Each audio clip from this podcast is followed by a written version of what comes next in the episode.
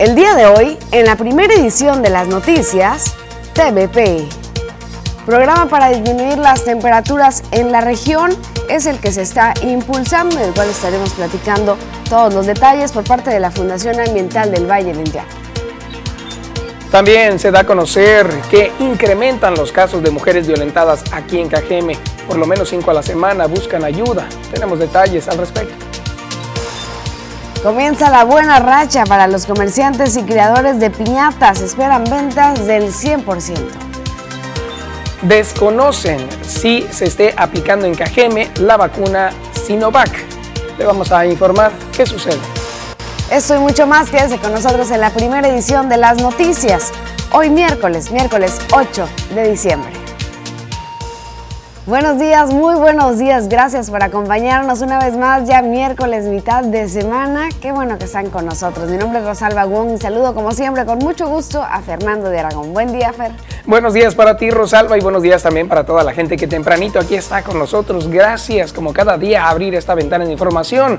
Es un placer a través de la señal de TVP. Día con día tenemos todos los detalles de lo ocurrido en las últimas horas. Y bueno, hoy, eh, particularmente más frío que el día de ayer, es debido también aparte del frente frío que ya se sigue aproximando. Tenemos algo de nubosidades en el medio ambiente. Ahorita le vamos a presentar la mañanera. Mientras tanto, comparta la información a través de las redes sociales. Estamos en Facebook como Las Noticias TVP Obregón. Esta transmisión es, en vivo. Si la toma y la comparte, amigos, familiares, demás personas se enteran qué está pasando en Cajeme, en Sonora, en México y en todo el mundo. Así es importante que usted comparta con sus familiares y amigos quienes están a través de Facebook, YouTube o bien si usted nos ve a través de televisión abierta, televisión por cable, señal digital, también gracias por acompañarnos y ponerse cómodos con las noticias TVP. Y bueno, lo invitamos también para que nos escriba a través de WhatsApp. Nuestro número es 6442-042120 y estamos recibiendo sus fotografías, videos, todo lo que nos quiera comentar de denuncias, reportes sobre la información. Su opinión es muy importante y también las preguntas que puedan surgir. Se lo agradecemos de verdad siempre la confianza. Ahí buscamos que exista ese vínculo para poder resolver cualquier circunstancia que usted tenga alguna problemática o análisis de la información a través de estas vías de comunicación, como siempre, totalmente a su disposición. Tenemos también información deportiva, en un momento más vamos a consultar a Poncho, a ver si se encuentra por ahí. Si no, bueno, también tendremos información del el clima. Marisol Dovala nos va a explicar qué sucede. Y como cada miércoles tendremos con nosotros a Tania Armenta con la sección de Economía Regional y también tendremos la sección de Salud y Bienestar con Lili Mendíbil. Recuerde que también Jorge Salazar estará en algún punto de la ciudad. Y nos vamos de lleno con la información y es que ayer recibimos un mensaje donde nos enviaban una fotografía y nos daban a conocer que sí estaban aplicando la vacuna Sinovac en Plaza Sendero. Se dio a conocer a través de las redes sociales este, esta foto con este cartel que dice Sinovac, como lo ve en su pantalla. Y bueno, esto aquí en Cajeme. Ah, nos comunicamos con Bernabé Arana, titular de la Secretaría del Bienestar, y él dijo desconocer el tema, pero probablemente dijo que sean para casos especiales. Sin embargo, hubo quienes nos estuvieron confirmando que acudieron a aplicarse la segunda dosis de Sinovac. Eso fue lo que dijo Bernabé Arana al respecto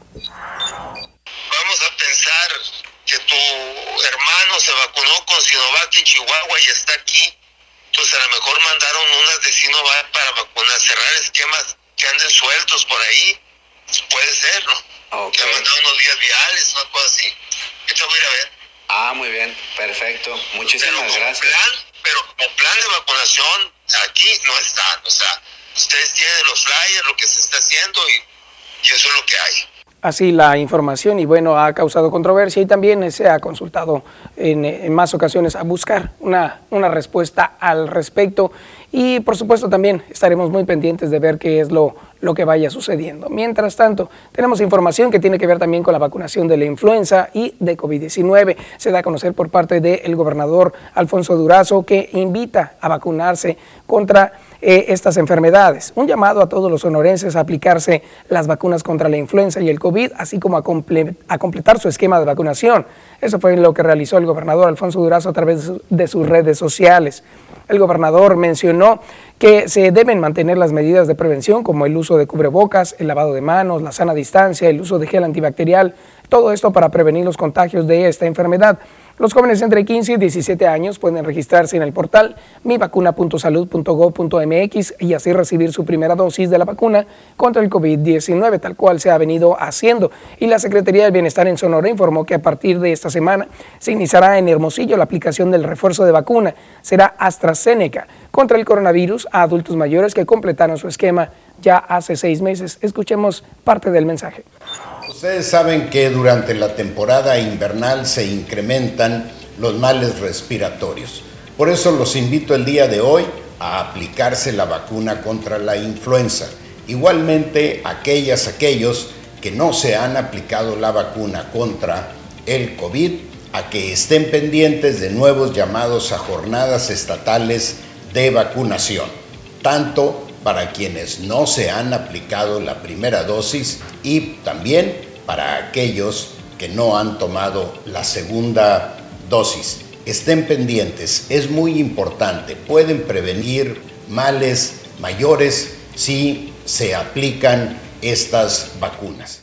Sonora afortunadamente ha sido exitoso en la lucha contra el COVID y ha venido a la baja los contagios. Sin embargo, no es tiempo todavía de cantar victoria. Debemos de seguir eh, atendiendo las eh, medidas preventivas, sana distancia, gel en las manos, etc.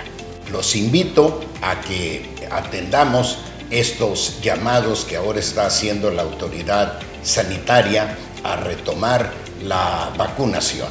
Es por tu propio bien. Pues ahí está la invitación por parte del gobernador del estado, Alfonso Durazo Montaño, y también ya nos hacen llegar la invitación para las comunidades rurales y comisarías.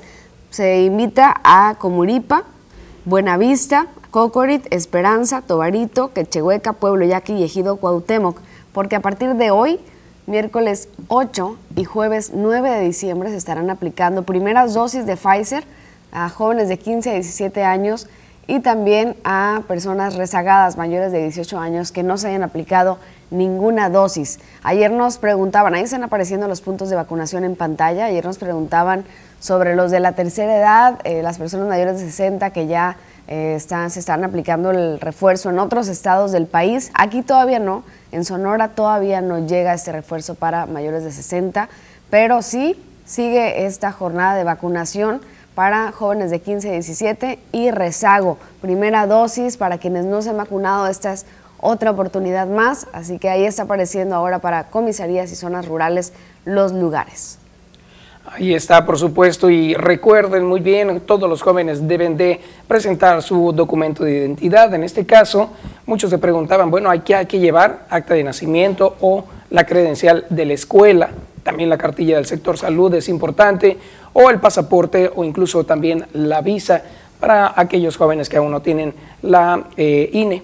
Es importante que puedan llevar un documento oficial. También recuerden en mivacuna.salud.gov.mx, ahí van a encontrar toda la información para poder llevar su documento y de esa manera tengan la vacunación. Así es, muy, muy importante que acuda a estas jornadas. Y bueno, el día de hoy, 8 de diciembre, es el Día del Administrador, Administradora en México. Así que muchísimas felicidades para ellos, para esos profesionistas.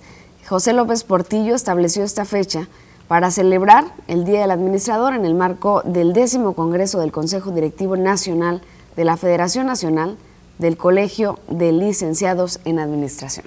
Así es como se da a conocer un día como hoy y bueno, hemos de saber que los administradores siempre, siempre cumplen con desafíos de impulsar en el ámbito profesional un trabajo que es en equipo y generan ideas estratégicas que son exitosas para el desarrollo empresarial y todas las instituciones, algo que beneficia en gran manera al país. El nuevo modelo de crecimiento económico plantea nuevas exigencias para el capital humano, estimula también el espíritu empresarial y la capacidad para resolver problemas en diversas empresas, tanto públicas como privadas. Así que administradores en cualquier ámbito público o privado, el día de hoy es su día. Les damos un abrazo enorme y también éxito por esta eh, excelente profesión. Así es, y todas las empresas necesitan un administrador y seguramente tienen uno, así que muchísimas felicidades para ellos y ellas hoy en su día. Y con esto nos vamos a nuestra primera pausa comercial, pero ya volvemos con mucho más. Y lo invitamos a que se quede con nosotros, vean nada más qué belleza de cielo tenemos el día de hoy, algo de nubosidades que están cubriendo el espacio, pero se tornan de color rosado y grisáceo también debido a que está a punto de salir el sol. Vean nada más qué maravilla. Hoy particularmente se siente más frío debido a que el sol está saliendo un poquito más tarde que en días eh, anteriores. Así que la oscuridad provoca que tengamos esta sensación térmica. Incluso en estos momentos, mientras está subiendo el sol, se siente aún más esa sensación térmica, más frío. Así que lo invitamos a que se proteja si va a salir de casa, póngase un abrigo, desayune muy bien, tome su cafecito si ya lo está haciendo, adelante, o si está desayunando, buen provecho. Quédese con nosotros hasta las 9 de la mañana.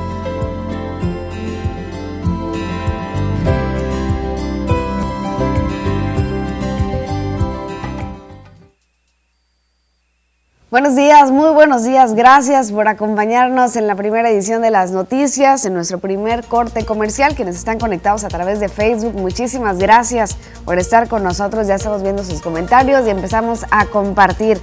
Saludos a Alberto Saldívar. Dice muy buenos días a ambos. Gracias, Alberto, Lucelena Vázquez Duarte. Buenos días, que tengan muy bello día. Igualmente, muchísimas gracias hasta Pueblo Yaqui. Gracias como siempre por estar al pendiente de la información. Luz, un abrazo para ti. Y también tenemos más personas que se están comunicando con nosotros en estos momentos. Ya estamos dándole lo oficial, compartir y compartir y compartir. Así es, Mike Medina Serna dice muy buen día tengan amigos TVP, Rosalba Wong y Fernando de Aragón. Un cyberabrazo, dice es un gusto verlos en la primera edición de las noticias. Gracias Mike Medina, un gusto, como siempre. Como siempre, un abrazo enorme. Y también anda por ahí eh, Tarachi Slow Pitch. ¿Qué pasó? ¿Cómo les fue? A ver, buenos días, ganamos, dice, en un juego intenso. Gracias por las porras, un abrazo súper fuerte, claro. Felicidades. felicidades, qué, buen equipo, qué bárbaro. Dulce Leiva dice buenos días, si tiene gripe o tos, no ponen las vacunas, así oh, es. Así es, así es, es correcto, es, es una medida de prevención. Confirmamos que es parte del protocolo, si están enfermos, no se vaya a aplicar la vacuna. No, no, no, para nada. Es que se bajan las defensas estando enfermo y, la vacunación provoca precisamente también otra baja de defensas. Ni la de la influenza tampoco. Ni la influenza tampoco. La influenza tampoco. Te invito a reflexionar buenos y bendecidos días con todas las noticias con el mejor equipo. Muchísimas gracias, gracias por compartir y seguirnos dejando sus comentarios aquí en la transmisión. Y miren, ya llegó la ah. hora, el momento feliz, el cafecito, gracias al cuate Navarro. Gracias al Dan también que ya está acercando hacia nosotros mm. el momento más feliz de la mañana. Ya huele, ya huele, huele a cafecito. Los invitamos para que se queden, tenemos mucha información.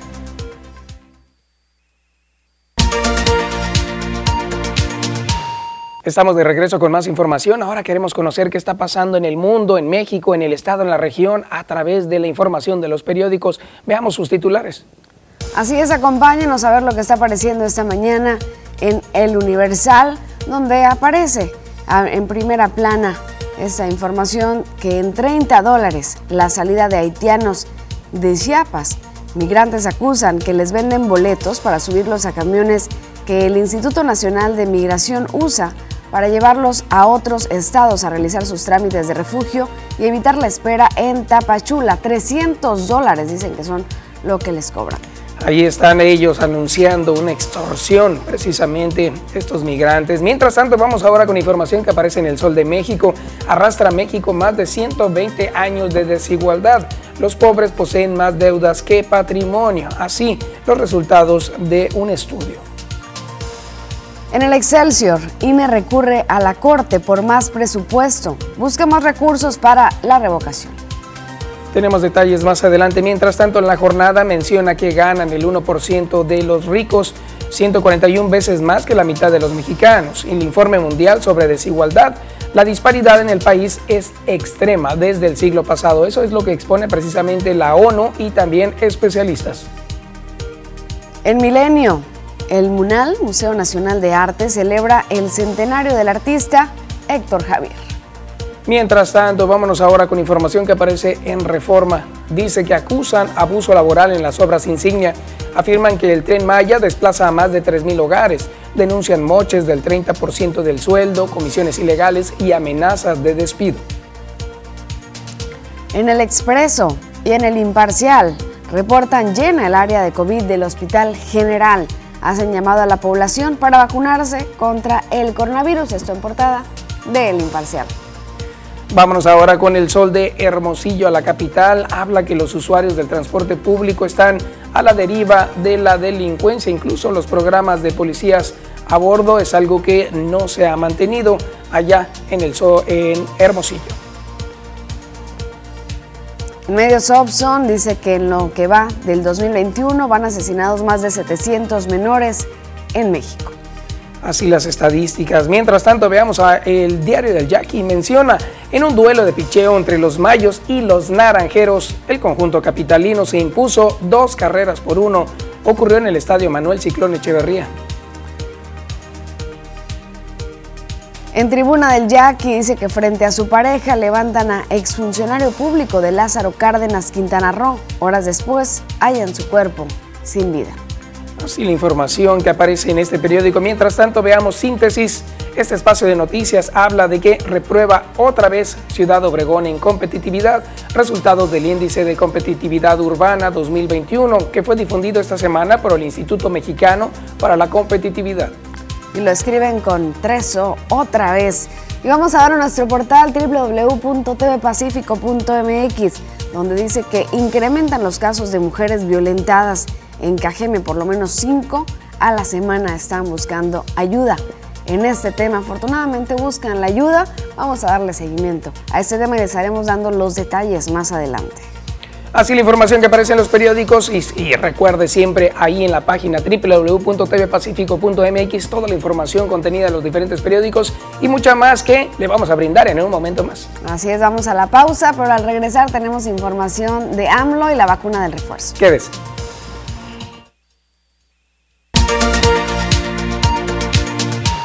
Estamos de regreso, gracias por seguir en las noticias. Le platicamos que el presidente Andrés Manuel López Obrador puso el ejemplo y en la conferencia mañanera se aplicó la vacuna de refuerzo. A pesar que en un inicio el presidente Andrés Manuel López Obrador se negaba a aceptar que la vacunación contra el COVID fuera necesaria para evitar la enfermedad, este martes puso el ejemplo de conciencia cívica a los mexicanos y se aplicó la tercera inmunización anti-COVID. La dosis de refuerzo fue con una vacuna de AstraZeneca, aplicada durante la conferencia de prensa matutina, donde los integrantes del gabinete mayores de 60 años de edad también fueron vacunados.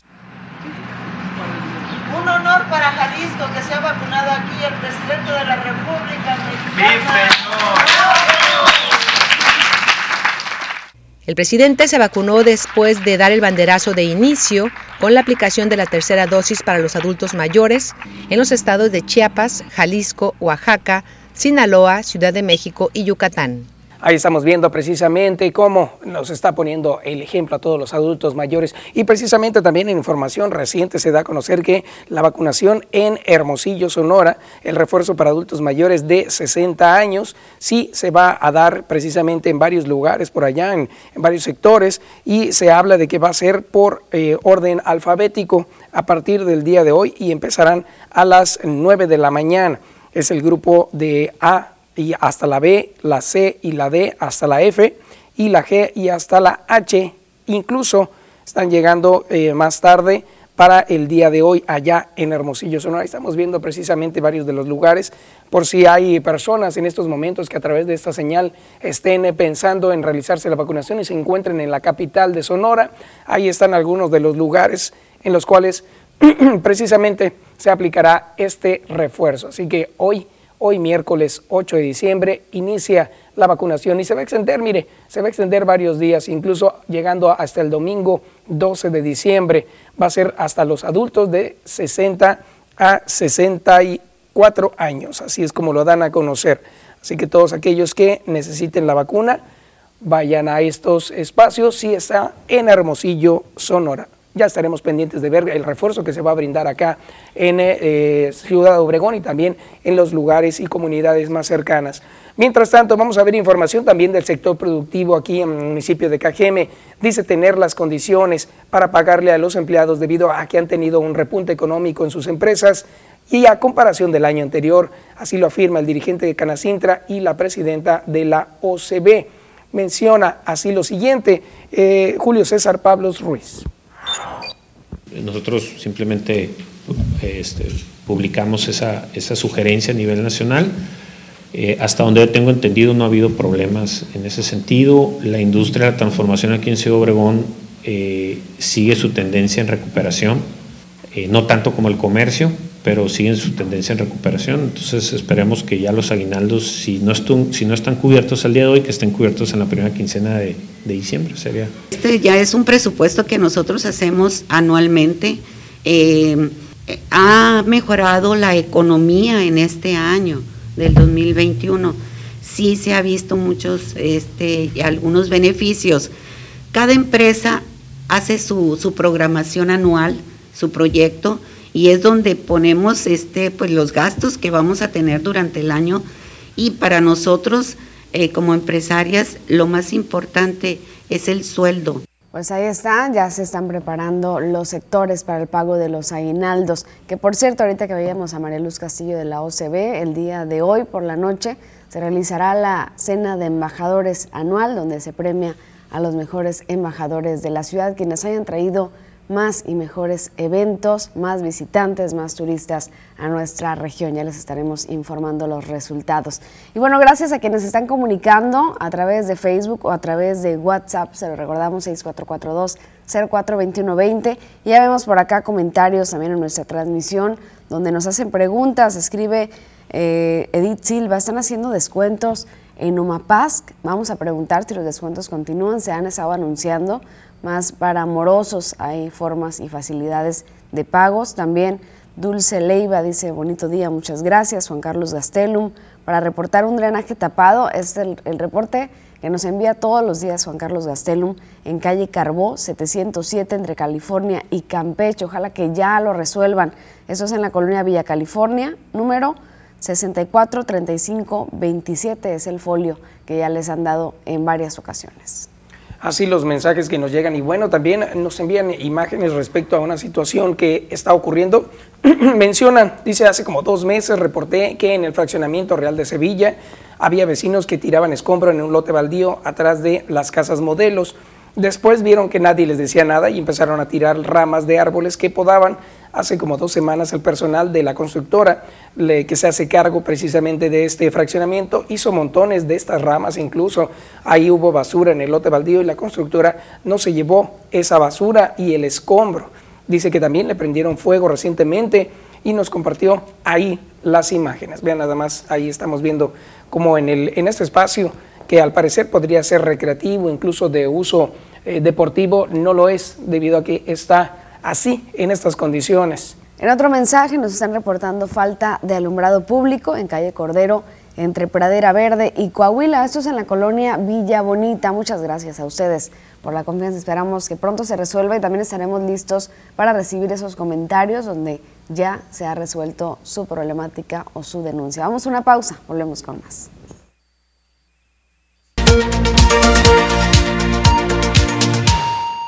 Estamos de regreso en las noticias. Gracias por continuar con nosotros. Y bueno, aquí estamos compartiendo el cafecito y platicando acerca de lo que está circulando a través de las redes sociales. Así es, muchísimas gracias a todos ustedes por estar también compartiendo algunos de los videos que han resultado interesantes, videos que han sido chuscos, divertidos o incluso también que nos dejan una lección de vida, como en el caso de uno que vimos en particular. Así es, se trata del pequeño Juanito, quien tiene un tumor, él tiene cáncer y envía un mensaje a su beisbolista favorito. Y vea usted, escúchelo. Hola, mi nombre es Juan Raúl Gómez Luna. Soy originario de Agua Prieta, Sonora. Mi deporte favorito es el béisbol. En mayo de este año me diagnosticaron un tumor cerebral, el cual no se puede, no se puede operar porque si se opera automáticamente me quitan la vida. Y tengo siete meses en la Ciudad de México. Me están dando quimio para alargar mi vida. Mi ilusión más grande es conocer a Julio Urias. Yo pertenecía a un equipo de béisbol en Agua Prieta. Lamentablemente por mi enfermedad no puedo volver a jugar. Tuve que dejarlo. Del lugar para mí eres uno de los mejores jugadores que tienen los Dodgers. Conocerte personalmente me daría mucha motivación para seguir luchando. Eres mi fan number one y espero que sigas triunfando en las grandes ligas. Te deseo un fuerte abrazo y muchas bendiciones. Pues ahí está el mensaje de Juanito, que dice que es su fan number one. Quiso decir que pues es que él es su fan número uno. Así es, qué maravilla poder eh, tener la oportunidad de escuchar a este niño que le está dando eh, porras y habla precisamente de Julio Urias y hemos de reconocer que Julio Urias es un gran eh, lanzador zurdo, es mexicano de profesión, por supuesto, beisbolista y juega para los Dodgers de Los Ángeles. También en la información se habla de que él debutó el 27 de mayo del 2016 y desde entonces ha sido uno de los lanzadores que ha sido reconocido a nivel mundial por tanto, bueno, él está buscando la oportunidad de que él, su héroe, ¿Qué crees que sienta Julio Urias al, escuchar esos mensajes? Si nosotros al momento de estarlo escuchando estamos teniendo una reacción que nos llena de, de, emotividad, nos hace sentir ganas de correr y abrazarlo, ¿qué sentirá entonces él? Pues le llegó a Julio Urias este mensaje y también respondió con un video. Quiero mandar un fuerte abrazo para un amiguito que tengo por Agua Prieta, Sonora. Su nombre es Juan Raúl Gómez. Eh, le encanta el béisbol, es súper fanático de nosotros.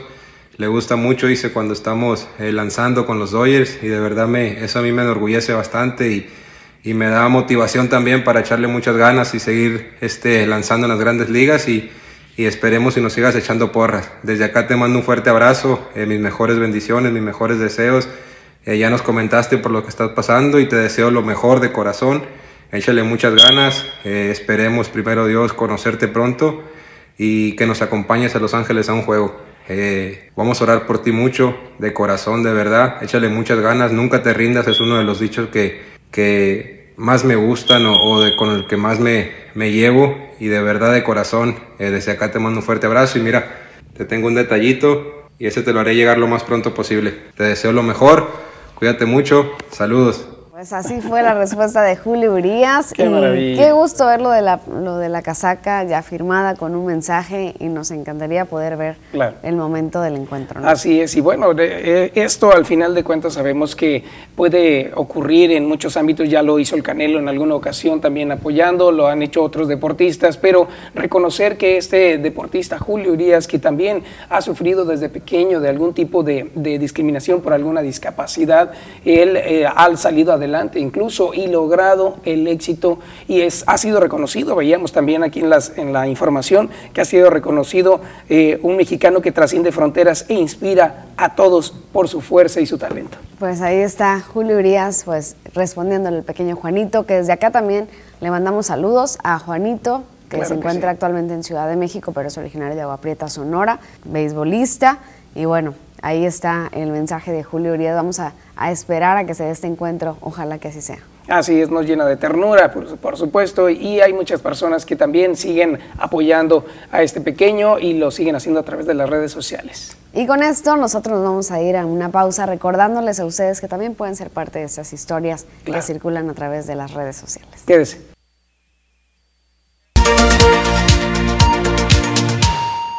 Cuando circulamos por el primer cuadro de la ciudad y específicamente por una calle, la calle Coahuila del centro, vemos muchísimas piñatas, negocios que ya están repuntando en estas fechas. Sobre todo las piñatas de siete y cinco picos, alusivas a los siete pecados capitales y a la estrella de Belén, son más que buscadas por los cajemenses este mes de diciembre para las posadas y convivios, lo que deja un aumento en ventas en este producto de hasta un 100%. Luis Alberto Larrazola, comerciante de la calle de las Piñatas desde hace 20 años, indicó que después de la baja venta de diciembre del 2020, este año hay positivas expectativas, pues las ventas comenzaron de manera temprana. Gracias a Dios sí, sí empezó la venta ya, este, empezó antes, eh, siempre empieza aproximadamente después del 12 de diciembre, ¿no? Pero ahora ya, ya empezó. El año pasado con el tema de la pandemia les bajó la venta o no les afectó? Eh, sí nos bajó, sí nos bajó, pero en verdad sí hubo, sí hubo venta, ¿no? La gente procuró hacer posaditas en su casa de poca gente, ¿no? Así, así nos tocó que nos que llegaran a, comprar piñata chica para, poca gente. El pronóstico es, pinta mejor, o sea, la eh, venta ha estado, ha estado bien, ¿no? Eh, esperemos y mejore, ¿no? Pero también que la gente se cuide. Los precios de las piñatas este año sí registraron un alza del 20% tras aumentarles los costos a sus elaboradores en las materias primas, dijo. Sin embargo, se buscó la manera de no afectar los bolsillos. Recordó que esta fecha es muy esperada por todos los comerciantes de piñatas, pues después del Día del Niño es la mejor para vender y salir de deudas. Ahí está, por supuesto, uno de los elementos importantes dentro de las fiestas y celebraciones navideñas. Ahí continúan, por supuesto, y son eh, personas de la localidad que se realizan esta, esta actividad. Hay que ir a apoyarlos. Mientras tanto, ya está por concluir la colocación de toda la decoración navideña aquí en las calles de Ciudad Obregón. Vea esto. En aproximadamente tres días, las calles de Ciudad Obregón estarán decoradas al 100% con los tradicionales adornos navideños, destacó el director de Imagen Urbana y Servicios Públicos. Ildefonso Lugo Armenta expuso que son alrededor de 50 los adornos ya colocados en las calles principales del municipio, en busca de contribuir con el espíritu navideño de este mes de diciembre. Ya llevamos alrededor de un 70% de todos los anuncios que se colocan eh, creemos y calculamos nosotros que en un par de días, más tardar tres días, terminamos de colocar el 100% de lo, que, de lo que se coloca aquí en el cuadro de lo que es el centro de la ciudad y la avenida principal. Son alrededor de unos, de unos 40, 50 adornos repartidos en las diferentes calles. Las labores de decoración seguirán estos días para, al igual que el Palacio Municipal y la Plaza Álvaro Obregón, dar vida y color a las fechas, dijo, que son más que esperadas por chicos y grandes. Recordó que esta decoración es ya una tradición que ha marcado las generaciones y que aunque ha sufrido daños con el tiempo y algunas modernizaciones también, el objetivo permanece, llevando alegría a los transeúntes y automovilistas. La ve con la decoración, ahí va avanzando en el municipio de Cajeme. También envíenos fotografías, videos de lo que está sucediendo en cuanto a la decoración en los municipios del sur del estado de Sonora o bien en sus comunidades. Estaremos listos para recibir y compartir esas imágenes con el público de las noticias. Y bueno, gracias a quienes nos envían más mensajes y nos están dando a conocer a través del 6442042120 lo que sucede en Urbivilla del Rey, calle Real de Castilla, Poniente, dice que hace más de tres años no hay alumbrado público. Dice, vinieron el año pasado y dijeron que se robaron el cable y que les tenían que, eh, que lo que tenían que volver a poner, dice, y ahora dicen que hay que esperar otros tres años. Bueno, se preguntan ellos mismos si hay que esperar otros tres años para que nos vengan a decir lo mismo y no hagan nada. Vamos a enviar a las autoridades actuales este mensaje, este reporte para que se arregle ese tema de iluminación en Urbivilla del Rey. Claro que sí, estaremos pendientes. Mientras tanto, esta temporada siempre apoya muchísimas personas a situaciones de necesidad, por ejemplo, niños que ocupan juguetes. En la Plaza Sendero se hizo el día de ayer también una, una invitación a todo mundo a la campaña Cazando Sonrisas y bueno, esperemos que esta haya tenido éxito y que si continúa, pues también nos lo hagan saber para poder seguir invitando a toda la gente a que participe y done un juguete para los niños que están eh, precisamente en esta situación en la que no reciben ningún tipo de apoyo en esta Navidad. También mencionan por acá remolques demasiado anchos que se estacionan sobre la calle California antes de llegar a la calle Allende. Pueden ocasionar un accidente, no, no permiten la visibilidad, eso es lo que están diciendo los vecinos del sector, así que es un aviso a las autoridades. Sí, son remolques demasiado anchos que están estacionados sobre la California y esto no permite que si van dos autos en los diferentes carriles, pues quepan bien, sino que tengan que moverse e invadan el carril siguiente y es el reporte que nos están haciendo llegar automovilistas de la ciudad. También nos dicen, podrías por favor eh, comentar, el sábado 4 de diciembre, este sábado que acaba de pasar, hubo jornada en apoyo a la comunidad guarijía de la Mesa Colorada. La hicieron Cruz Roja y el Club de Leones Obregón Cajeme. Estas actividades eh, fueron comunitarias y actividades de salud. 67 consultas médicas, 61 tomas de signos vitales, 59 recetas surtidas, 54 lentes, 150 cubrebocas, 150 tortas entre niños y adultos. repartieron paquetes de chorizo. 50 eh, personas adultas fueron las que recibieron estos paquetes. Kits de cocinas para 30 familias, despensas para 150 familias, bolsas de dulces, dos piñatas, ocho bolsas de, de dulces, ocho bolsas de 50 panes de dulces, pan dulce cada una que se les dieron como postre a los asistentes. Pues así es como disfrutaron todos esos servicios y hasta los panecitos por parte de Club, Club de Leones Obregón Cajeme y Cruz Roja. Muchísimas gracias y felicidades por este trabajo que realizan. Enhorabuena y también a toda la comunidad que sigue colaborando en este tipo de actividades. Muchísimas gracias. Ustedes son también parte de que eh, se reparta amor, cariño y, se cumplan estas necesidades, por lo menos en esta época. Tenemos también otro mensaje que nos hacen llegar a través de, redes. También están preguntando por acá.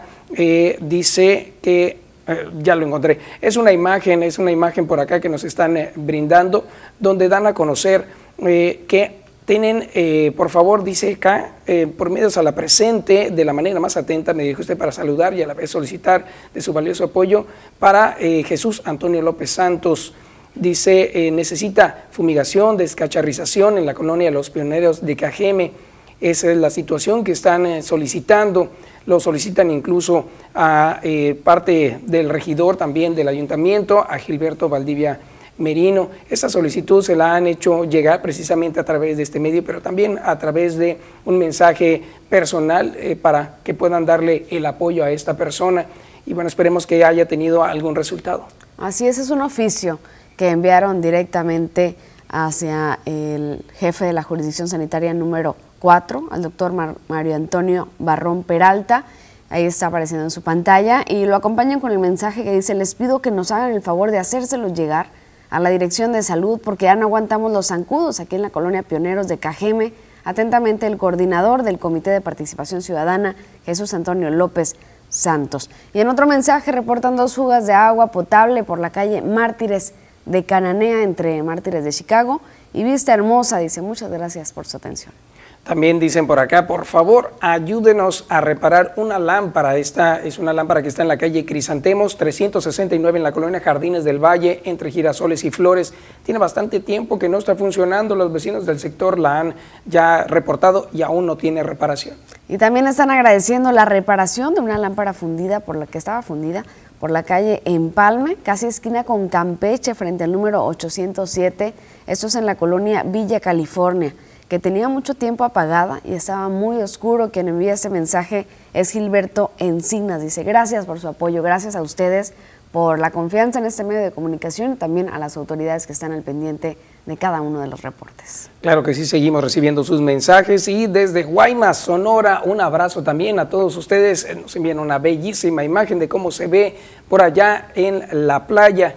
Esta imagen, bueno, es algo que también se lo agradecemos muchísimo. Con esto vamos a ir a una pequeña pausa. Ah, mire nada más, antes de ir a la pausa, qué belleza de imagen nos brindan desde el puerto. Gracias a toda la gente de Guaymas que sigue en comunicación con nosotros y siempre está al pendiente de las noticias. Ahora sí, una pequeña pausa y regresamos. Vamos con más información y esta es de carácter internacional. Se diera también el día 19 de septiembre de este año la erupción del volcán de La Palma de Mallorca en España, pero ocurrió recientemente este fin de semana la erupción del volcán Semeru, precisamente en Indonesia. Ante esta información internacional se da a conocer que hubo una segunda erupción de pequeña dimensión el día lunes, el día de ayer aumentaron a 34 las personas muertas por la erupción de este volcán en la isla indonesia de Java. Estas, eh, hay 17 personas que están desaparecidas, que han sido reportadas, hay más de 2.000 evacuados.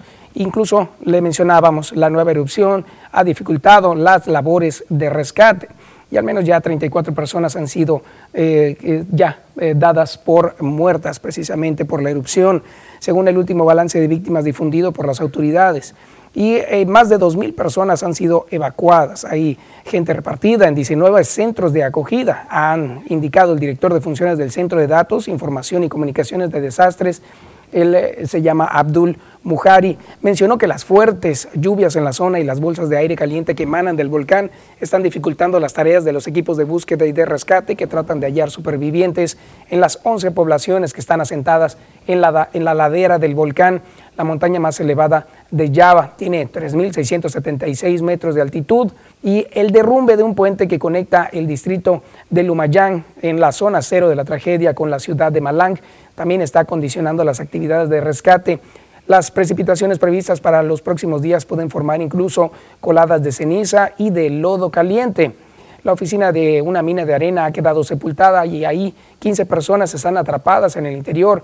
En los alrededores, así lo señala también Jacín, un capataz de 65 años, y también mencionaron que solamente han podido salvar a un obrero y está hospitalizado con quemaduras. Las imágenes que estamos viendo en estos momentos son del día de ayer, son realizadas por un dron que está revisando el área y se puede ver cómo las comunidades a su alrededor están cubiertas de cenizas, incluso tienen los efectos de la erupción, los techos han sido colapsados y también varias de las personas que vivían en esos sectores han sido removidas de ese espacio para poder brindarles el apoyo y la seguridad que se requiere. Han dado también a conocer que algunas de las víctimas quedaron encerradas en vehículos cuando trataban de escapar y señalaron miembros de los equipos de rescate que incluso se quedó una niña atrapada por cinco horas en un coche. El jefe de la Agencia Local de Protección Civil, quien es Wawan Hadi, había confirmado previamente que 68 personas fueron atendidas con quemaduras después de esta erupción, dejando amplias zonas de la isla cubiertas por una espesa capa de humo y de ceniza. Ahí estamos viendo las imágenes de los medios de comunicación y temen, temen por una nueva erupción. Ya Allah, ya.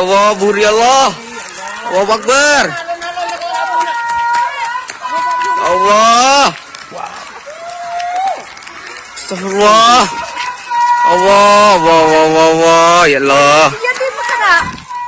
Y de la información internacional regresamos a lo local y aquellos mensajes que ustedes nos están haciendo llegar a nuestra línea 6442-042120. Nos dicen que hicieron arreglos de tubería de drenaje, esto en la, en la calle Jalisco, colonia Villa Fontana. Muchísimo polvo, dice, queremos que rieguen. Atentamente Jorge Espinosa, su servidor, que envía ese mensaje, dice también dejaron maquinaria. Así está la situación, esperemos que estén resolviendo ya pronto las problemáticas, incluso previamente habían enviado mensajes con eh, problemáticas de drenaje también por estos sectores, esperemos que ya tengan reparación. Dice por acá, quiero hacer un reporte a servicios públicos con respecto a tres lámparas que están por el Boulevard Jesús García y otras tres también que se encuentran por la cerrada Bolzano, están a la altura del parque. Todo esto en Monte Carlo. Se los agradezco, por favor, un gusto que servicios públicos aún, ven, aún no se reportan, pero que vengan. Dice, excelente semana, muy buen día, gracias. Así es, también en otro mensaje nos dicen, por favor, podrán venir a arreglar las calles de la colonia Plan Oriente. Deja uno de hablar, dice, y se olvidan. Son las calles Allende, Mina y Cuauhtémoc, que es la ayuda que están pidiendo en esas calles de Plan Oriente o la colonia Benito Juárez. Por otro mensaje mencionan que reportan la calle Mariano Escobedo en la colonia Javier Lamarque Cano están tapados los drenajes, por favor, pasen este reporte. Muchísimas gracias. Ahí está, con gusto, el reporte. Ahí está la petición. También saludamos a Andrés Valdivia González y familia que todos los días nos están viendo, ya nos envían la imagen de que están siguiendo la señal de TVP y las noticias la mañana de hoy. Gracias también por estar al pendiente. Y dice por acá reportar de nueva cuenta lámpara fundida, otra, otra luminaria, desde hace más de dos años en Alfonso Reyes 821 entre 6 de abril y 200 Dos veces me, quebraron el vidrio del carro ya por estar a oscuras. Les estaré muy agradecida. Este reporte lo hice ya hace un mes y no han venido. Que tengan un excelente día la señora Alicia Soto. Muchas gracias, señora Alicia, por estar al pendiente. Esperemos que esta situación tenga una solución pronta y que no vuelvan a, a quebrar el vidrio de su carro. Con eso vamos a ir a una pequeña pausa. Regresamos.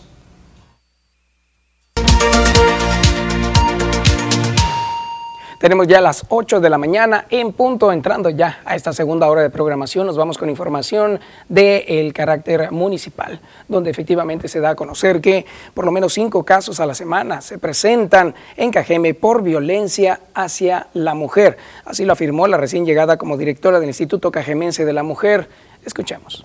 20 casos al mes atiende el Instituto de la Mujer en Cajeme, en donde las féminas son violentadas en su mayoría físicamente. Algunas son atendidas con golpes en el rostro y en diferentes partes del cuerpo. Así lo afirmó la directora de esta dependencia, Carla María González Gutiérrez.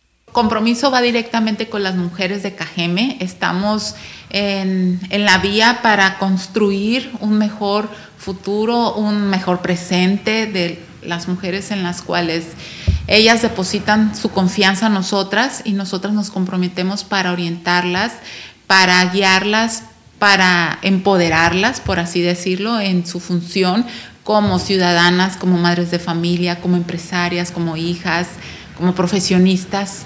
Ha aumentado el caso de violencia física desde, las, desde un empujón, un sacudimiento y va aumentando de nivel cada vez hasta los sofocos, quizás hasta aventas hacia la pared y demás casos más fuertes, la verdad, en las cuales por nuestra característica de mujeres de provincia quizás o antropológicamente nuestra, nuestra comunidad de Cajeme ha aprendido a guardar silencio.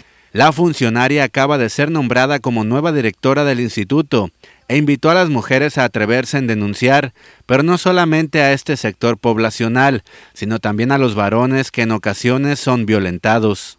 Pues así la situación con el tema de la violencia hacia la mujer, que como sabemos eh, cada vez se unen más voces a la exigencia de paz y la no violencia contra las mujeres y niñas y niños. Y bueno, vamos a otra información que tiene que ver con la seguridad de nuestro municipio. Es que el fin de semana los directivos y agremiados de la Cámara Nacional de la Industria de la Transformación, Canacintra, tuvieron una reunión con el secretario de Seguridad Pública en Cajeme, Cándido Tarango Velázquez, quien les dio a conocer las estadísticas de la delincuencia en el municipio, asegurando que bajaron los índices considerablemente, de 10 puntos que aquejan en su mayoría los ciudadanos Siete han tenido un descenso importante. Lo que sí se reconoció es que la violencia familiar, homicidios y robos a las escuelas repuntaron durante los últimos tres meses. El titular de la corporación se comprometió con los industriales a darles mayor seguridad en esta reunión que tuvieron el fin de semana, que dice Cándido Tarango, pues que sí disminuyeron los índices de violencia, pero han aumentado otros temas, como el que veíamos hace unos momentos de la violencia hacia la mujer y la violencia intrafamiliar. Bueno, ¿qué, ¿qué, es lo que usted opina al respecto? Háganoslo saber, por supuesto, estaremos pendientes de recibir algunos de los mensajes como estos que ya nos hicieron llegar. Muchas gracias, como siempre, 6442042120 es la línea telefónica y rápidamente vemos que algunos de ellos son reportes de lámparas fundidas. Mencionan que en la calle Coahuila, entre Lirios y Laureles, enseguida del Kinder, ahí en la Machi López, por favor, dice está muy oscuro, eh, la lámpara no funciona. Así es, otro mensaje que nos llega a través de nuestro WhatsApp, nos están haciendo saber que hay una lámpara también que no funciona desde hace ya meses en calle Crisantemos, esquina con las flores, esto es en la colonia Jardines del Valle. Gracias a ustedes por su comunicación. Cada día y cada momento estamos recibiendo sus mensajes con fotografías, con videos para hacer los reportes necesarios de sus comunidades. También platíquenos cómo le ha ido en esta temporada ya de sembrina al transitar por las calles. Vemos que el tráfico ya está aumentando y pues de repente vemos un que otro automovilista que no está siguiendo pues las señales de tránsito, así que hay que tener muchísimo cuidado. Gracias de verdad a todos ustedes por comunicarse. También Dulce Leiva a través de Facebook nos, nos, menciona, buenos días, si tiene gripe o tos, no ponen las vacunas. Es correcto, reiteramos esta información. Recuerde usted que si va a ir a la vacunación, debe ir eh, totalmente saludable. Si tiene alguna condición, vaya primero con su médico para que le pueda dar la indicación de si se puede o no vacunar. Cuando hay gripe, hay fiebre, hay tos, es difícil debido a que bajan las defensas. Información también de salud es que primero hay que eh, verificarlo con el médico antes de ir a vacunarse. Así es, Luis Aguayo también nos escribe en Facebook, dice, buenos días Rosalba y Fernando, ya huele Navidad, a tamales, buñuelos, dice, pavo y pierna al horno. Saludos como siempre desde la Colonia Libertad, siempre al pendiente de las noticias TVP. Saludos a toda la gente que nos ve diariamente desde la Colonia Libertad. Y bueno, ya nos están antojando con tantos, tantos platillos que nos ponen navideños. Así es también. Bueno, si está disfrutando el cafecito, adelante. Si está desayunando, como siempre, le deseamos muy buen provecho. Y bueno, también están dando buenas noticias. Mencionan que las parrillas que se encuentran de drenaje pluvial en la calle Michoacán y cerca de la UCI Sur ya tuvieron una reparación, no están tan agrietadas, le pusieron ya una soldadura y eso está provocando entonces que tenga una mejor afluencia todo el tráfico vehicular. Muy bien, ahí está, tenemos una buena noticia de que están reparando. Esperemos que esta situación continúe y tengan más reparaciones en varios sectores que también replican la misma información. Nos da gusto recibir este tipo de mensajes también, la respuesta a sus reportes y denuncias. También Eduardo Campillo dice, buen día Rosalba y Fernando, reporto que no enciende el color verde en semáforo de la Nicolás Bravo y 5 de febrero de norte a sur. Dice peligro de choque. Saludos a TVP. Gracias Eduardo Campillo, Marta Jiménez por siempre estar en contacto con nosotros a través de WhatsApp, a través de nuestro Facebook. Y a todos ustedes que se están uniendo a esta transmisión, sigan compartiendo.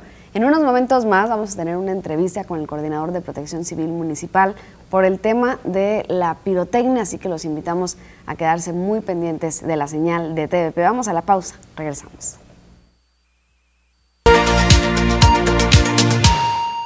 Como ya le avanzábamos antes del corte, está con nosotros el coordinador municipal de protección civil, Francisco Mendoza Calderón, quien siempre está muy atento a los medios de comunicación y se lo hemos externado y agradecido muchísimo. Gracias por acompañarnos. Rosalba, un placer estar aquí en tu programa. Un saludo a Fernando, a ti y a todo el auditorio. Y llega esta temporada, coordinador, y hay mucho trabajo porque se empieza a mover el tema de la pirotecnia. Vemos que pues surgen nuevos negocios, puntos de venta comerciales de todos los ámbitos eh, y eso es bueno para la economía local.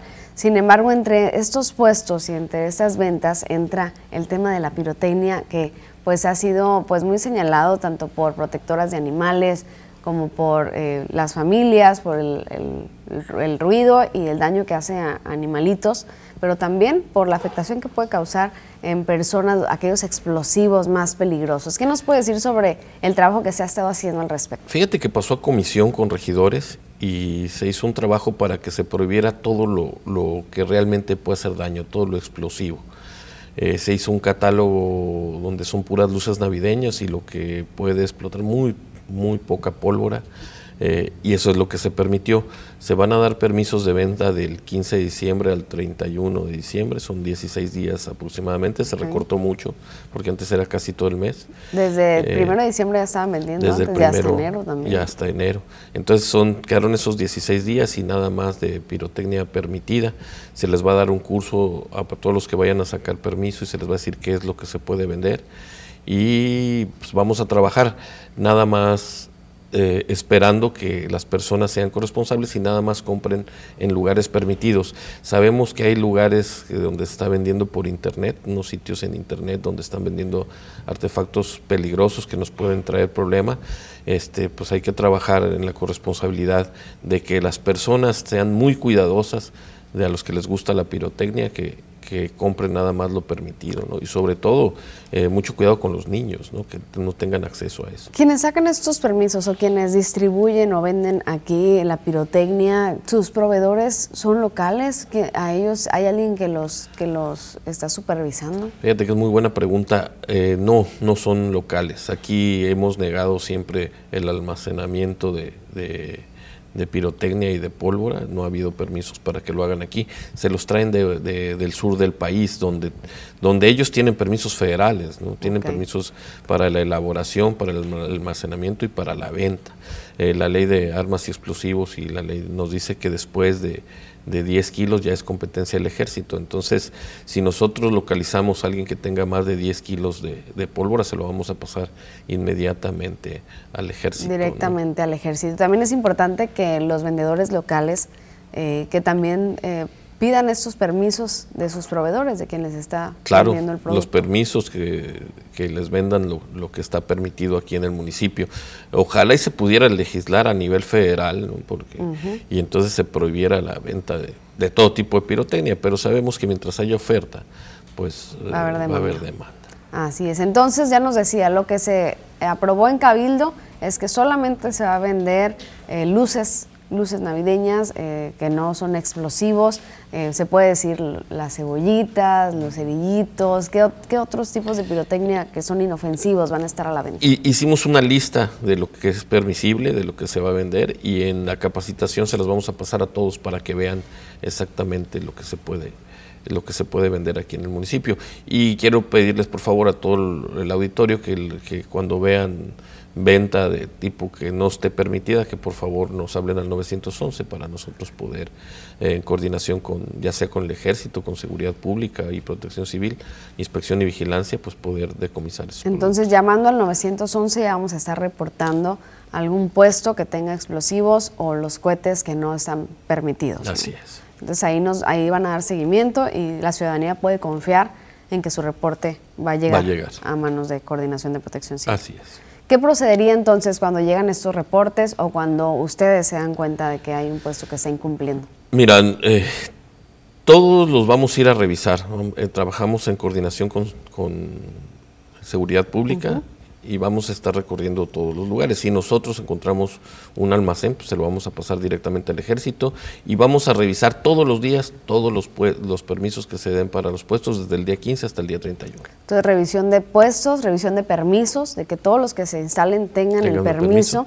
¿Es fácil sacar un permiso para alguien que quiera? Sí, se va a, inspección y vigilancia, pasan en protección civil, se les pone un, un punto, que tengan todos los dispositivos de seguridad, que sepan usar los extintores, que no estén cerca de gasolina que tengan nada más lo permitido, que no almacenen demasiado producto, que lo tengan ahí y nosotros vamos a revisar puesto por puesto. Excelente, entonces también se les va a dar este curso que ya nos decía. Sí, Así es, les vamos a, darles un curso de qué es lo que se puede hacer y qué es lo que se puede vender. Muy bien, pues vamos a quedar pendientes y darle seguimiento a este tema para que nos vayan platicando cómo va funcionando, cuántos permisos se estuvieron dando en esta temporada y también pues cómo, cómo actúa la ciudadanía y la corresponsabilidad. Eh, muchísimas gracias Rosalba por la oportunidad de estar aquí en tu programa que sé que es muy bien visto y esperemos que, que con esta información sea menos la pirotecnia prohibida que se pueda vender aquí en el municipio. Así lo esperamos. Muchísimas gracias. Gracias. Coordinador de Protección Civil Municipal Francisco Mendoza Calderón. Nos damos una pausa. Volvemos con más.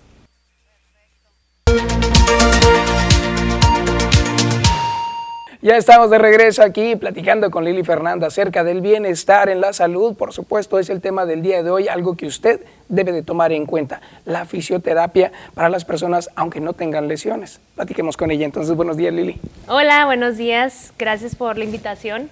Un placer, como siempre, tenerte aquí con nosotros. Como cada 15 días nos traes un tema interesante. Tú que eres especialista en la fisioterapia, nos mencionabas hace un momento fuera del aire que las personas llegan cuando ya tienen una lesión.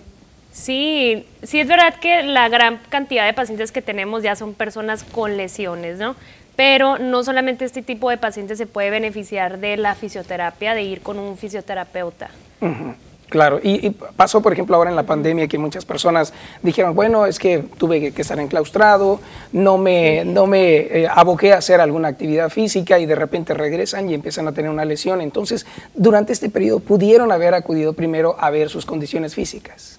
Claro, eh, esto es muy común, ¿no? Si eres una persona que, pues, que no realiza actividad física y quiere empezar, o eres sedentario, has estado por mucho tiempo, ¿no? Sin hacer ninguna actividad, el ir a fisioterapia te va a ayudar a, pues, vas a aprender a ejecutar las técnicas adecuadas, eh, vas a aprender a respirar correctamente eh, y todo eso, ¿no? De igual manera, si, si es un deportista que ya tiene muchísimo tiempo haciendo lo mismo, ¿qué va a pasar? Muchas veces, y es muy común, que empiezan a tener un estancamiento en su rendimiento eh, o lo hacen como muy repetitivo las rutinas. Entonces, cuando ya vas a fisioterapia, eso también puedes aprender. Pero sí, es lo que es. Claro, claro, es importante. Entonces, las personas que eh, van a iniciar un nuevo trabajo, por ejemplo, que previamente puedan acudir primero a ver cómo están sus condiciones físicas, sería lo ideal. Sí, eh, eso es, es muy importante también, ¿no? De que cuando vas a estar mucho tiempo eh, en una oficina, también puedes aprender a cómo estar correctamente sentado, la ergonomía y todo eso, ¿no? O sea, y la fisioterapia tiene muchísimas ramas, es muy importante. ¿Has realizado alguna campaña en la cual te hayas abocado a través de tus redes sociales a mencionar esto, que es tan importante el previamente ir, o sea, no dejar que te llegue una lesión primero? Sí, Sí, la verdad sé. que la prevención, yo soy, me encanta dejarle claro a la gente que, oye, no esperes a tener una lesión. La fisioterapia preventiva también es muy importante y es por eso que, pues oigan, no hay que esperar a lesionarnos, es mejor acudir, ¿para qué esperar a tener algo? A, a ya tener algo, ¿no? De Claro. que ya. Claro. Y, por ejemplo, eh, ¿cuáles serían las condiciones ahorita más frecuentes por las cuales las personas acuden a, a a tratarse una lesión para poder entonces pensar, bueno, alguien que se dedica a esto debería de ir primero a, a actividad, a hacerse una, una revisión, ¿no? Normalmente la gente cuando va ya es que es que no aguanto el dolor, ¿no? Oh. O ya, ya no me puedo mover. O también digo, no voy a caer en lo mismo, ¿no? De que también van deportistas, pero pues depende muchísimo. Entonces, ¿quién puede ir? Pueden ir todos. eh, no hay que esperar, así como tenemos revisiones con el dentista periódicamente, ¿no? Que sería lo adecuado, que también a veces no, no, lo, no No lo lo hacemos. hacemos. Pero es de esa manera, ¿no? Como periódicamente, una vez que otra, y más si ya tienes una lesión y que ya no aguantas, pues bueno, vas a acudir a fisioterapia. Con ¿Y más razón. cuáles son los tratamientos ahorita que, que estás haciendo con más frecuencia? Híjola, pues yo estoy más enfocada en el ejercicio terapéutico y el funcional, ¿no? Desde ya sea lesiones eh, posquirúrgicas, pre y posquirúrgicas, que también la fisioterapia es muy importante en esto. También eh, enseñarles a todas las personas que hacen ejercicio, tanto entrenadores, eh, gente que, que, que va ¿no? a las clases, cómo ejecutar los ejercicios, cómo estirar de una manera correcta y que sea efectiva, ¿no? Claro. Eso por ejemplo, eh, Dan, por ejemplo, que se la pasa la mayoría del tiempo, aquí anda Dan, anda eh, ayudante, por ejemplo, aquí de, de en el estudio, él se la pasa la mayor parte del tiempo en una motocicleta. Eso también puede causar lesiones físicas. Claro, eh, las posturas mantenidas por más de dos horas, o sea, no se recomienda, ¿no? No es que sea, ah, bueno, estás en una postura incorrecta, o sea, sí hay unas más ergonómicas que otras, pero cuando mantenemos una postura por más de dos horas, pues imagínate, de lunes a viernes, cuántas horas a la semana, y si ya llevas pues en la moto muchísimos años, pues sí te puede causar alguna lesión o pues dolencias, ¿no? ¿Qué Claro. pasa también aquí? Em, muchas personas, como ya tienen años haciéndolos, no, pues es que ya estoy acostumbrada o ya ven el dolor como algo normal. Se acostumbran al dolor. Sí, el igual me ha tocado eh, entrenadores, deportistas, de que no, es que yo haciendo ejercicio se me quita el dolor, ¿no? Y como que es muy importante también la salud mental, ¿no? Claro. La psicología. También aquí les quiero dejar muy claro que obviamente es importante acudir a fisioterapia, pero así como es tan importante, también hay que pues acudir a psicología, eh, estar yendo en constante con la nutrición, descansar, que es muy importante, ¿no? Para ver cambios pues buenos en cada Claro. persona. Entonces, Dan quizá en estos momentos esté desarrollando alguna condición que le pueda afectar, algún dolor que no se está percatando. Entonces, antes de que llegue hasta al umbral mucho más doloroso, entonces es necesario acudir a una fisioterapia. Exacto. Muy bien. Totalmente, Dan, para que vayas. para que vayas, para que no te vayas a Para quedar que- fuera, por supuesto. Bueno, pues qué interesante conocer más acerca de esto, acerca de la, de la ergonomía, del movimiento, del cuerpo. Tú tienes redes sociales en las cuales te seguimos y sabemos que ahí también das consejos. Sí, yo empecé esto para promover ¿no? la fisioterapia, porque ya les había comentado en la parte anterior que es nuevo en sí aquí en México, pero así como les digo, tiene muchísimas ramas desde tratar a niños, eh, geriatría, adultos mayores, deportistas, o sea, hay de todo, claro que hay gente que está enfocada en ciertas cosas que sería lo ideal, ¿no? Pero pues igual, Claro. la fisioterapia preventiva es algo muy importante para no, pues, pues evitar ya lesiones Claro. con mayor riesgo. ¿Y no te ha pasado que llega la mamá con el niño porque al niño lo lleva a la fisioterapia y, Y terminas después- también atendiendo a la mamá? Sí, ¿Sí, te pasa? sí, eso es súper común.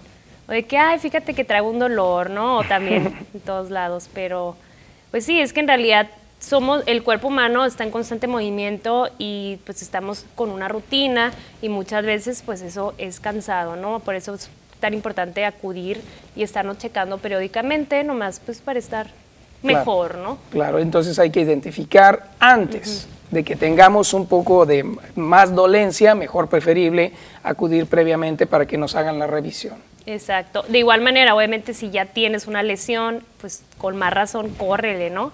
Porque Claro. también muchos piensan que la fisioterapia, bueno, voy primero con el doctor y luego me mandan a fisioterapia, pero tú puedes ir con un fisioterapeuta y nosotros podemos, somos capaces de realizar una valoración clínica, de, oye, si, re- si requieres estudios clínicos, bueno, pues vamos, te derivo con un traumatólogo, con, con un especialista que haga esas cosas y ya, pues trabajamos en equipo, que eso es muy importante, todos los profesionales de la salud. Ahorita mencionabas eso y sí, efectivamente hay mucha gente que incurre en, esa, en ese error, en el pensar, bueno, es que voy a ir primero a un médico general para que me canalice con el fisioterapeuta y es probable que el mismo médico general a lo mejor dentro de la fisioterapeuta también te indique otras cosas, ¿no? Entonces ustedes por sí mismos pueden actuar de manera independiente para prevenir cualquier circunstancia.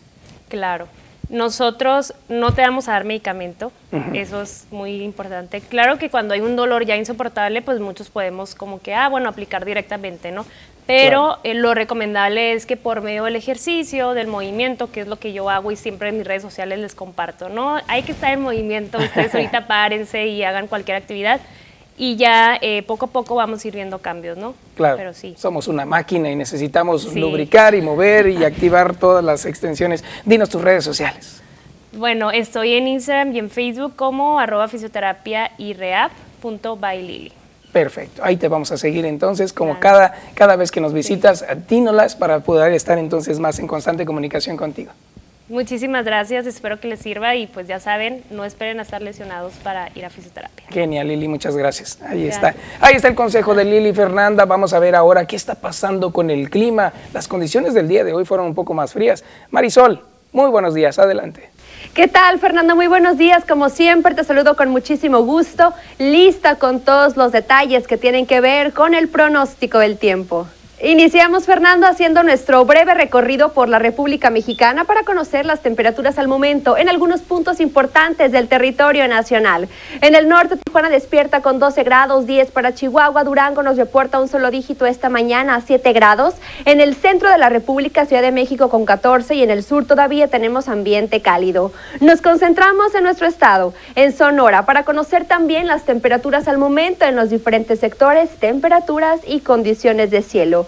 En Navojoa despertamos con 14 grados, una condición de cielo mayormente nublada, la misma condición para los diferentes puntos del estado de Sonora. Ciudad Obregón esta mañana con 15 grados, 18 para Guaymas y la capital alcanza los 15. Es momento de conocer el pronóstico extendido para Navojoa los siguientes días, temperaturas y condiciones de cielo. El resto de la semana, valores mínimos que disminuyen hasta marcar los 9 grados, máximas que alcanzarán los 29, predominando las condiciones de cielo parcialmente nublado. Veamos en Ciudad Obregón, hay que hacer también nuestro viaje, nuestro recorrido para actualizarnos en las condiciones del clima. Tenemos valores mínimos de 10 grados máximas que alcanzarán los 29 y nubosidad pronosticada los siguientes días. Escasa nubosidad para el día jueves y el fin de semana, sábado y domingo. Veamos en Guaymas, conozcamos también las próximas jornadas. En Guaymas tenemos valores mínimos que disminuyen hasta marcar los 13 grados, máximas que alcanzarán los 25, pronóstico de lluvia para que lo considere, ligeras precipitaciones para este fin de semana y el resto de los días condiciones de cielo parcialmente nubladas.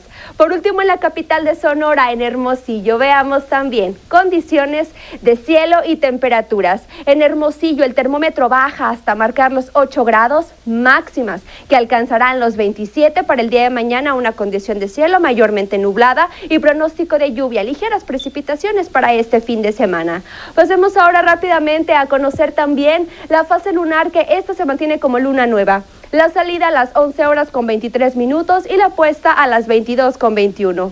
La salida del sol esta mañana a las 6 con 58 minutos y la puesta del sol a las 17 horas con 26. Fernando, hasta aquí el reporte de esta mañana. Muchísimas gracias Marisol, ahí estaremos pendientes de estos cambios bruscos de temperatura. Así es, Fernando, ya la temperatura desciende hasta marcar un solo dígito. Hay que tener cuidado con estos cambios ya en la temperatura. No queremos más enfermedades. Así es, que se vayan las enfermedades a cuidarlos. Gracias, Marisol, que tengas un excelente miércoles. Excelente miércoles, Fernando. Ahí está la información también sobre el clima con Marisol, la experta. Ya vio, ah, va a haber muchos cambios de temperatura drásticos por la mañana. Aproveche entonces usted, si está en casa en estos momentos, póngase un abrigo y salga a trabajar. Vamos a una pausa, regresamos.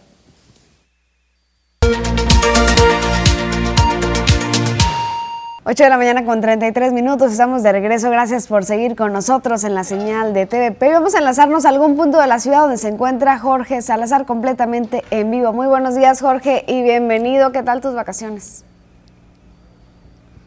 Rosalba, amigos del auditorio, tengan ustedes un extraordinario miércoles, quiebre de semana, ya este, pues disfrutando de una agradable mañana. Y bueno, como pueden ver, nos encontramos en la calzada Francisco Villanueva Castelo, en donde habitualmente por las tardes, particularmente los fines de, semana, eh, se dan citas, eh, decenas, decenas de familias que vienen a convivir, algunos de ellos con sus niños, y es lamentable venir a este lugar, eh, Rosalba, amigos del auditorio, y ver que realmente lo han convertido pues en, un basurero, en un depósito de botellas, de recipientes de bebida de todo tipo.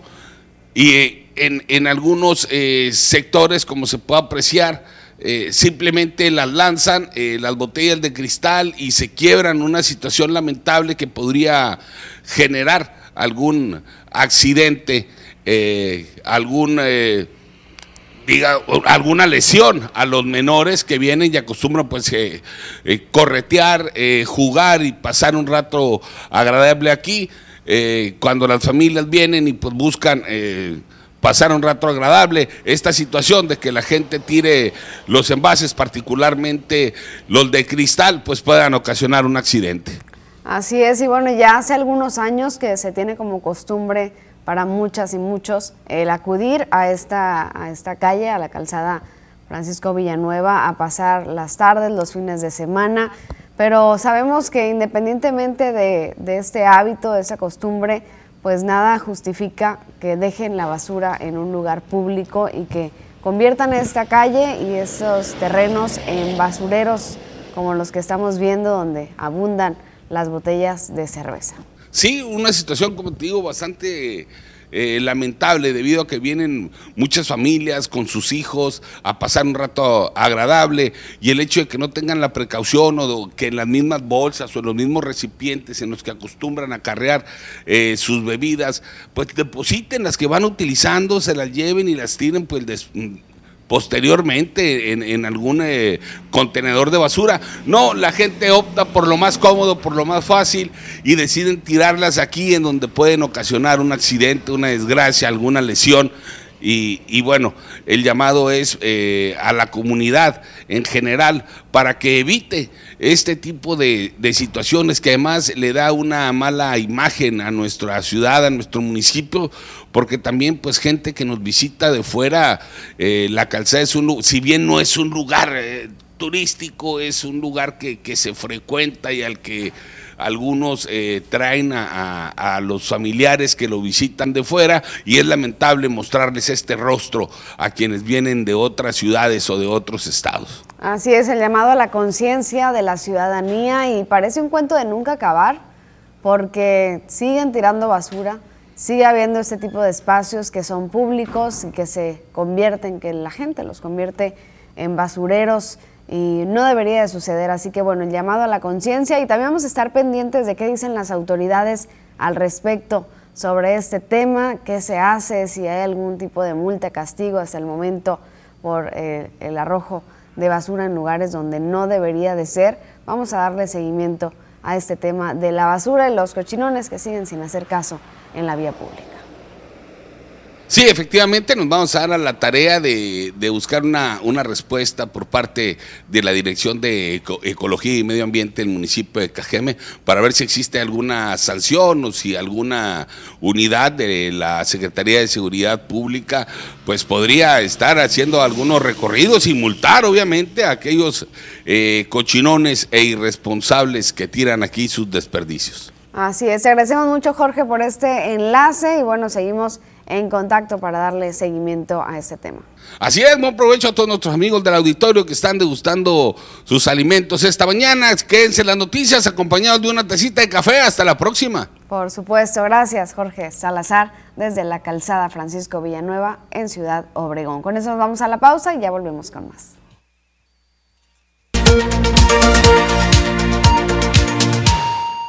8 de la mañana, 41 minutos. Vamos con más información y esta es respecto al Valle del Yaqui. Se da a conocer que insiste la Fundación Ambiental del Valle del Yaqui en el programa para disminuir temperaturas aquí, aquí en la región.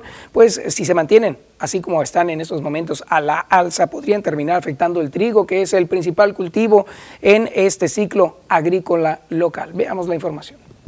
Programas de reforestación en el sur de Sonora, particularmente en Cajeme, deben ser impulsados con mayor intensidad en busca de disminuir las temperaturas que se registran y que inciden de manera directa en los cultivos, principalmente en el trigo, que es el de mayor superficie, en el Valle del Yaqui. Germán Pablo Estirado, presidente de la Fundación Ambiental del Valle del Yaqui, recordó que el trigo requiere de horas frío para un positivo desarrollo, las cuales poco a poco se han ido ausentando. Eh, el incremento en las temperaturas debido a la falta de, árboles y forestación es un hecho.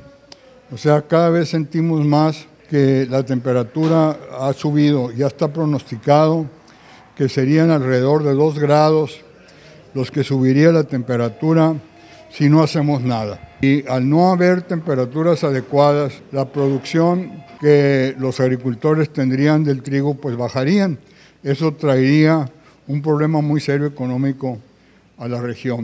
Con la reforestación que se ha emprendido a lo largo y ancho de la ciudad, se buscará acercarse a la estadística que marca que por cada habitante debe haber 22 árboles, expuso durante su informe de labores, y de la cual se está muy lejos. Añadió que durante el último año de labores se ejecutaron diversos programas como el de establecer 2.000 árboles de mezquites y palos verdes de la calle 300 al aeropuerto, entre otros más, pero es la misma población quien debe también sumarse a la reforestación y cuidado ambiental, aunque no pertenezca de manera directa a la fundación. Así con el tema ambiental, lo que dice la Fundación del Valle del Yaqui. Vamos ahora a ver el tema de la calle Sufragio y Jalisco. Recuerde que hace unos días salió en la conferencia mañanera el tema de que quedaron algunos detalles inconclusos o no en el estado que deberían de estas, bueno, de la carretera internacional, se hablaba específicamente la México 15 en el tramo de Sonora, pero también ha habido cuestiones que se han manejado sobre el estado de la conclusión de la Jalisco y la sufragio. Ante esto, la Canacintra ha dicho que debería modificarse la ley para que por lo menos durara cinco años de garantía este tipo de trabajos. A más de cinco años del inicio del proyecto de modernización de las calles Sufragio Efectivo y Jalisco de Ciudad Obregón, el alcalde Javier Lamarque Cano dijo que dicho proyecto fue entregado al municipio. Es el estatus en el que se encuentra esta modernización ante la Secretaría de Comunicaciones y Transportes, aunque no se concluyó conforme al proyecto original. Ante este panorama, Julio César Pablos Ruiz, dirigente de la Cámara Nacional de la Industria de Transformación Canacintra, recomendó al gobierno municipal cambiar la ley para que las obras tengan garantías más contundentes, por lo menos de cinco años, para poder exigirle a la constructora el arreglo de la misma en caso de fallas. Si le entregaron y lo recibieron, yo creo que hay una culpabilidad del que lo recibió. Así de simple, ¿no? O sea, si entregaron algo que no fue lo que se contrató, pues ¿para qué lo reciben? No, no debieron de haberlo recibido y ahí queda y es un problema que se tiene que resolver desde la federación. Habrá que ver bajo qué condiciones se recibió, yo no lo sé. Evidentemente que las obras no se terminaron y, pues sí es un problema fuerte. Por otra parte, comentó sobre la falta de compromiso que existe por parte de las comparecencias que se han realizado a los exfuncionarios de la pasada administración.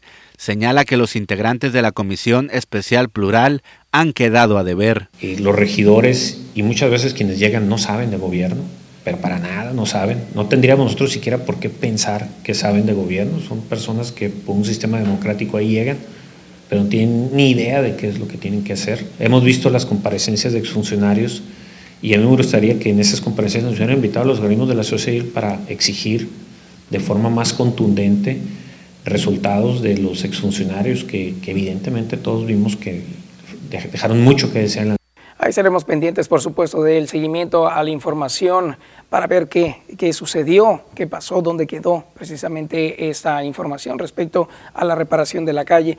Tenemos más detalles ahora que usted nos está brindando a través de nuestra vía de comunicación. Le agradecemos muchísimo estarnos comentando a través de redes sociales algunos de los, eh, de los acontecimientos ocurridos en su colonia y necesidades. También, por ejemplo, mencionan la fuga de agua que está por la calle Puerto Peñasco 394, ahí en la colonia México pero eh, quedó ahora, dice, el bacheo, quedó demasiado, demasiada tierra sin pavimentar.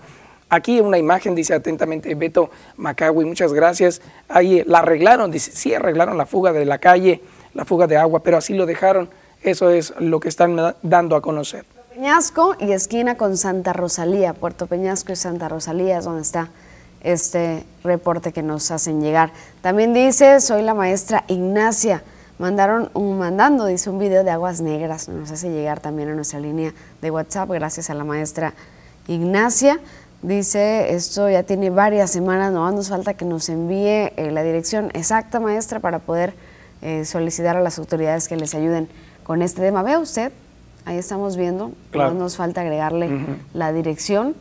Vamos a ver si no viene ya ahí adjunto con el, con el video que nos envían y se los estaremos compartiendo a todos ustedes, pero sí se ve grande la laguna. Se ve ahí, se ve una problemática ya que tiene bastante tiempo y bueno, eh, no, no es una, Deja es una imagen tan atractiva que digamos, pero mira, ahí está mencionando la señora, ¿dónde se encuentra? A ver. Están enfrente de una casa, miren, observen, y es en Casablanca. Ah, muy bien. Sí, muy bien. de la calle Vereda, de la Vereda y de los jardines. Excelente, ahí está. Para que ustedes se den cuenta que tenemos también estos problemitas de drenajes, de aguas sucias, apestosas. Claro, claro, ahí está. Muy bien. Ahí está la maestra Ignacia enviándonos el reporte completo y narrado por ella misma. Muchísimas gracias y saludos a toda la gente de Casablanca que nos ve diariamente. Nos vamos a ir a una pausa comercial. Más adelante seguimos compartiendo más de sus mensajes.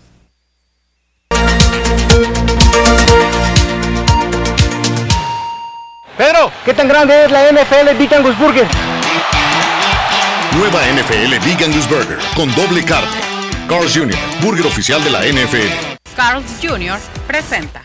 Estamos de regreso con más información. Le vamos a dar a conocer las finanzas para un día como hoy de estas dos divisas internacionales, el dólar en estos momentos para un 8 de diciembre se encuentra de la siguiente manera. Datos de apertura que están en bajada. Sus valores han tenido una depreciación de 0.25%, lo cual ha dejado al eh, dólar contra el peso a la compra en un promedio de 20.98. Hay una variación de centavos. Por ejemplo, en esta institución bancaria, Citibanamex compra 20.21 y a la venta 21.46. La variación puede ser de hasta un peso aproximadamente. Tenemos también ahora información que tiene que ver con la moneda del euro. Esta divisa internacional para un día como hoy, jueves o miércoles 8 de diciembre, tiene un descenso en los valores, es mínimo, es de 0.1%, ha mantenido su valor muy similar al del día de ayer con un promedio de 23.68 pesos eh, a, cualquier institución bancaria. Tiene una variación, le estamos mostrando esta que es de 23.70 y a la venta 23.70 también con algunos centavos de diferencia, con un descenso que ha, ha sido marcado en comparación de las anteriores de 1.47%.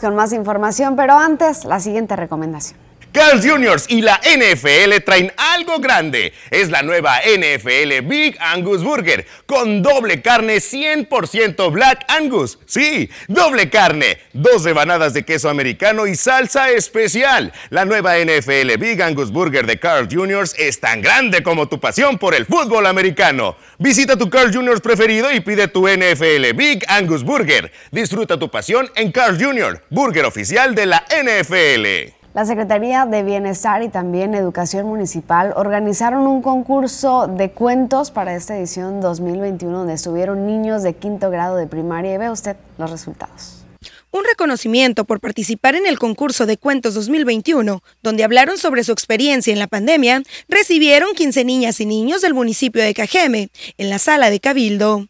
Matías Sánchez Nieblas fue uno de los pequeños participantes que buscó enviar un mensaje sobre el cómo enfrentar un contagio de coronavirus en la familia, sin tener una afectación mayor en casa. Mi maestra me dio una hojita para que se la diera a conocer a mi mamá, para firmar, para que la firme y y poder hacer el cuento. ¿De qué trataba tu cuento? ¿Qué platicaba? De la pandemia, de, un niño que se llamaba Richard y su mamá se había muerto cuando él estaba muy pequeño y, y no, no sabían con qué doctor llevar al niño porque se enfermó de COVID y, y en un sueño su papá, eh, su mamá conocía a una doctora y, y le dijo que, te- que la tenían que llevar con ella y ahí ya el niño se mejoró. Fueron estudiantes de las escuelas públicas y privadas de primero a sexto grado los que participaron con temáticas también de diversidad e inclusión, expuso Noé Alejandro Ibarra, titular de la Secretaría del Bienestar, organizador del evento, y quienes fomentaron su positiva redacción y creatividad en casa y sus escuelas, respaldados por supuesto por sus padres y maestros. Detalló que los tres menores que resultaron ganadores fueron acreedores a un estímulo económico. Sin embargo, todos los participantes fueron reconocidos por su labor y valentía al participar. Pedro, ¿qué tan grande es la NFL Big Angus Burger? Nueva NFL Big Angus Burger con doble carne. Carl's Jr., burger oficial de la NFL. Carl's Jr. presentó. Enhorabuena por todos estos pequeños. Saludos también a Gaby Nieblas, ahí este pequeño Matías que tiene estos reconocimientos. Y bueno, vamos ahora con otros y otra información.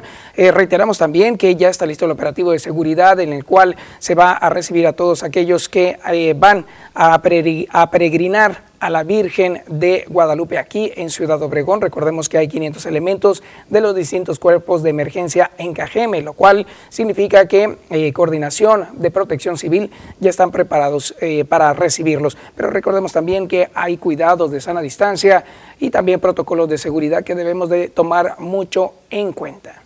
Que hoy inicia la vacunación para 15 a 17 años y para rezago en zona rural y algunas comisarías del municipio de Cajeme. Así que estén muy pendientes porque hoy y mañana estará haciendo esta vacunación en zona rural que ya nos estaban preguntando y estaban esperando también. En un mensaje que nos llega nos dice, nos surgen los camiones en la colonia Los Ángeles, Santa Fe, quitaron la ruta 5 Sur ya más de un año, dice la 6, pasa muy a lo largo, dicen que no hay de noche, es un problema, no hay desde las 5 de la tarde, no podemos estar así sin trabajo, pagando taxis o Uber. Gracias, dicen muy amables. También otro reporte por acá mencionan que en la colonia Nuevo Cajeme en pésimas condiciones se encuentra el parque de ahí de la colonia, demasiada maleza, hay zacate crecido, las canchas en mal estado, igual que las canastas para encestar de básquetbol y en el área de juegos pues ya no hay juegos, dice. Si pudieran pasar el reporte a quien corresponda para que nos apoyen en nuestro parque con algo de limpieza y lo que se necesite, muchas gracias.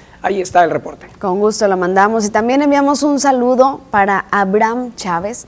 Es un niño que todos los días nos ve desde la colonia Beltrones. Gracias por seguirnos y también a todos los que nos ven desde esta colonia. Muchísimas gracias. Y con esto llegamos al final de este espacio, agradeciendo el favor de su atención, que tengan un excelente día y por supuesto que disfruten su café. Bonito miércoles para ti, Rosalba. Éxito a todos. Igualmente, Fer, gracias.